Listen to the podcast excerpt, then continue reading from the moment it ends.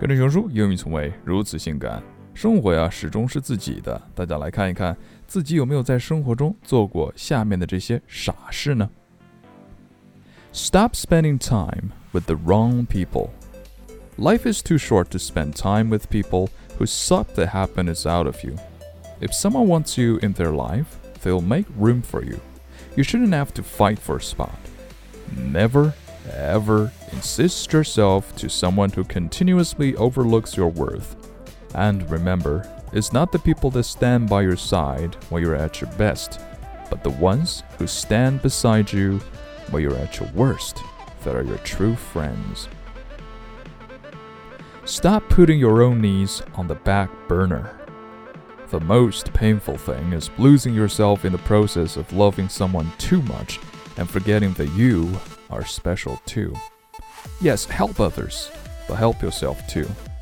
If there was ever a moment to follow your passion and do something that matters to you, that moment is now. Stop trying to be someone you're not. One of the greatest challenges in life is being yourself in a world that's trying to make you like everyone else. Someone will always be prettier, someone will always be smarter, someone will always be younger, but they will never be you. Don't change so people will like you. Be yourself, and the right people will love the real you. Stop getting involved in relationships for the wrong reasons. Relationships must be chosen wisely. It's better to be alone than to be in bad company. There's no need to rush. Something is meant to be, it will happen in the right time, with the right person, and for the best reason. Fall in love when you're ready, not when you're lonely. So, starting from today, be yourself. Don't force yourself into someone you don't really like. Do you agree? 今日跟读金句 Number one.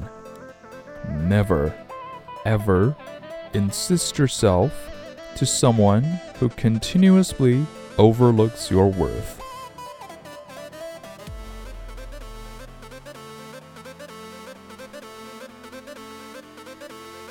Number two.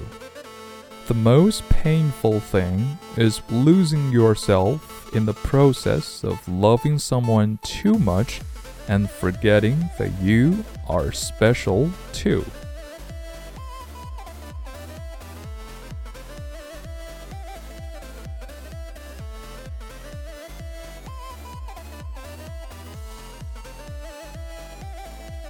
Number three, be yourself, and the right people will love the real you.